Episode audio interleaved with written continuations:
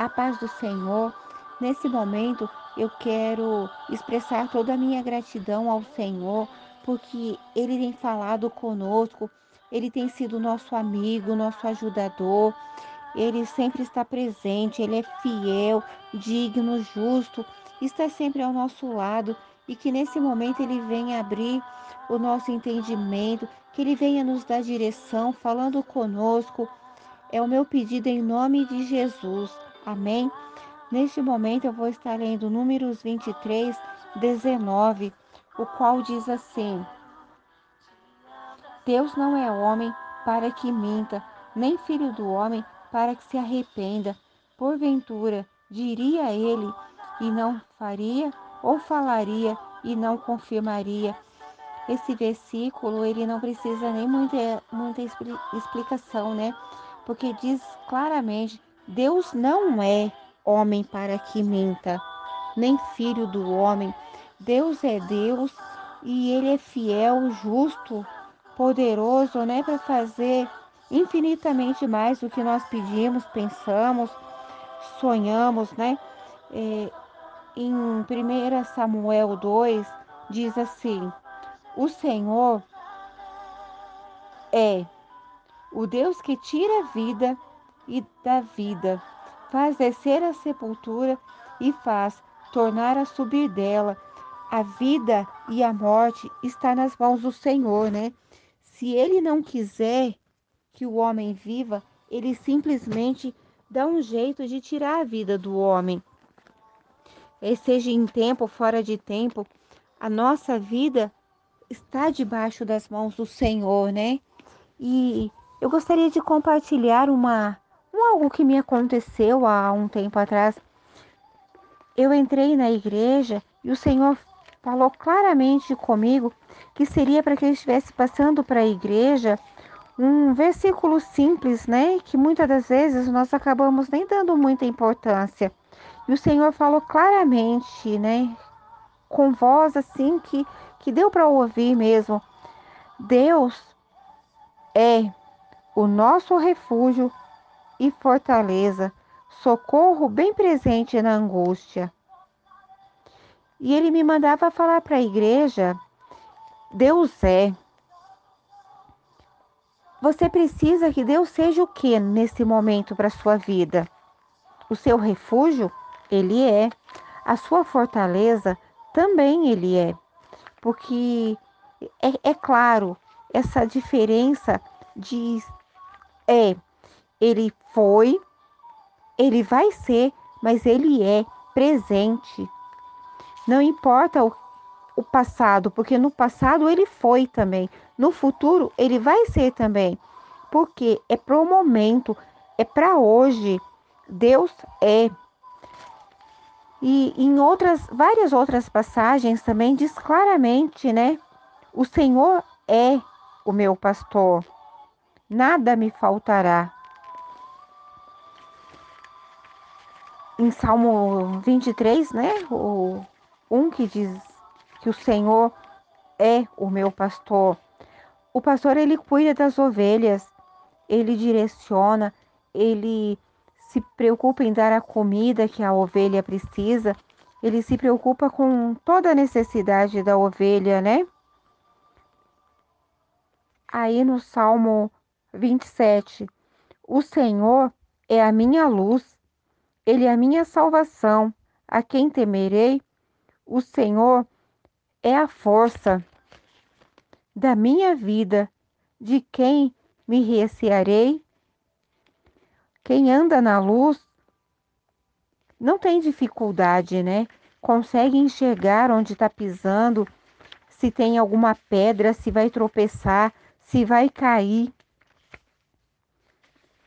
No no Salmo 86, pois tu, Senhor, és bom e pronto a perdoar e abundante em benignidade para com todos os que te invocam.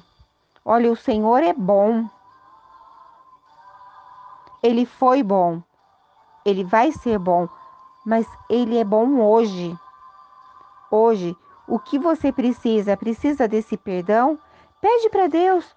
Ele está com, com a mão estendida para te ouvir, para te socorrer. No Salmo 91,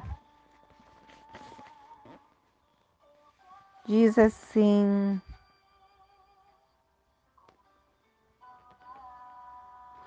Direi do Senhor, Ele é o meu Deus, o meu refúgio, a minha fortaleza, e nele confiarei. Muitas das vezes nos falta confiança. Nós precisamos confiar no Senhor. A causa que nós temos apresentado nas mãos do Senhor, nós temos que confiar que Ele é mais do que fiel e justo para fazer o que nós estamos pedindo para que Ele faça. No 119, no 37, Tu és justo, ó Senhor, e reto são os teus juízos.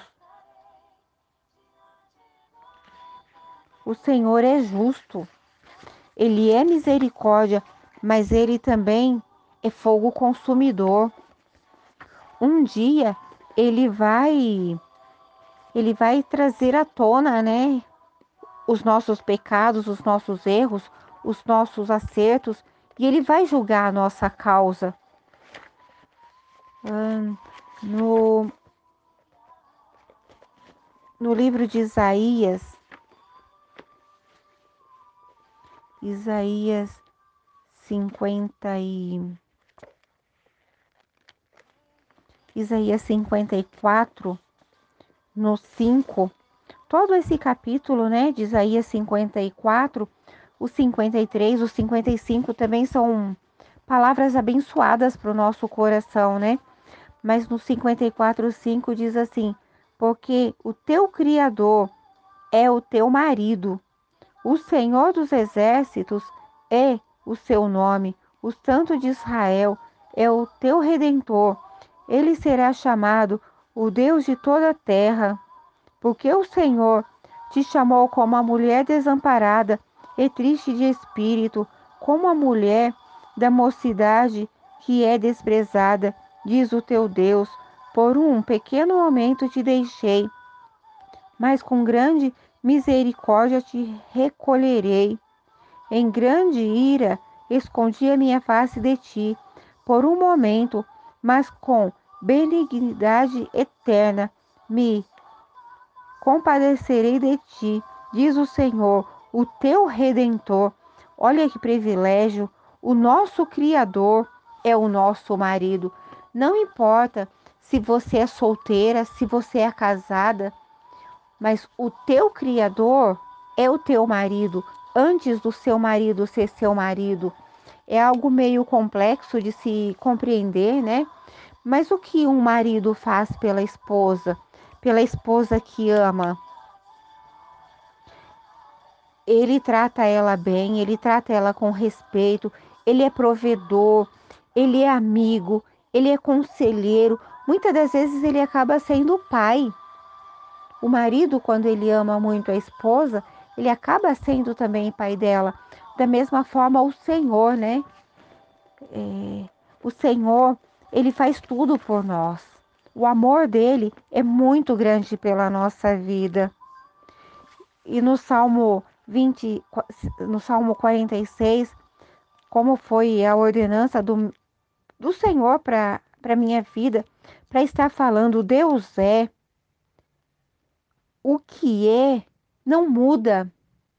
Ele vai ser sempre. Deus é o nosso refúgio, a nossa fortaleza, o nosso socorro, bem presente na angústia. Então, se você está angustiada nesse momento, Deus é poderoso para tirar essa angústia, para te libertar dessa angústia.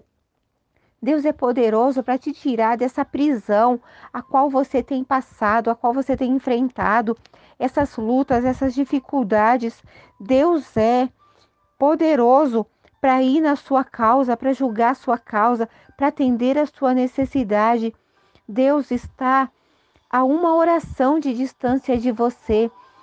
Se for necessário, coloca seus joelhos no chão, clama ao Senhor, que Ele é fiel, Ele é poderoso para te ouvir, para te atender, para socorrer o seu coração, para ouvir o seu clamor, para cumprir a promessa dele na sua vida.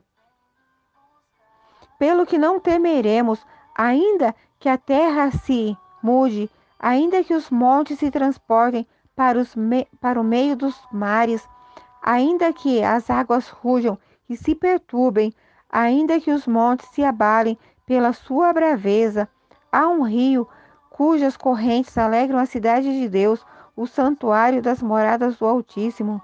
Deus está no meio delas, não será abalada. Deus ajudará ao romper da manhã. Quando um dia começa, nós não vemos. Às vezes nós estamos ali tão presos, né, na escuridão da noite, que da meia-noite um já começou um novo dia, mas nós não enxergamos a luz. Ainda continua escuro, mas nós temos que confiar que o Senhor que fez a promessa, que o novo dia começou, ele é fiel para fazer esse dia chegar até meio-dia, tão claro, tão claro, com aquele sol lindo, maravilhoso no céu, aquele sol que está mantido pela palavra do Senhor, porque o Senhor disse: haja luz e houve luz, e essa luz é o sol, mas às vezes nós estamos tão tão desesperados, tão aflitos, que nós só enxergamos a escuridão da noite, não enxergamos o raiar de um novo dia, a esperança, igreja, a esperança para a árvore que, se for cortada ao cheiro das águas, não precisa nem da água, é só o cheiro da água, a sua raiz já vai se renovar. Então, essa água, ela renova a nossa raiz, a nossa raiz é o que? É Cristo. É o nosso Criador, o nosso Criador que é o nosso marido, que é o nosso provedor. Ele é a nossa esperança, ele é a nossa raiz, é ele que nos dá o alimento, que nos dá o crescimento. E eu quero encerrar, né, esse áudio. Deus é o nosso refúgio e fortaleza, socorro bem presente na angústia. E eu clamo a Deus nesse momento para que Ele possa falar melhor ao seu coração, que Ele venha é, mudar a sua direção, porque se você está na escuridão, que Ele venha ser a luz, a luz que você precisa para não tropeçar nessa escuridão, porque mesmo na escuridão, se nós tivermos Deus como o centro, como o nosso foco, como o nosso objetivo, vai ter luz no nosso caminho. Nós vamos estar sendo guiados pela palavra de Deus. Que o Espírito Santo de Deus venha falar ao seu coração. Que o Senhor Jesus venha estar juntamente contigo neste momento. Eu agradeço essa oportunidade no nome do Senhor Jesus. Amém?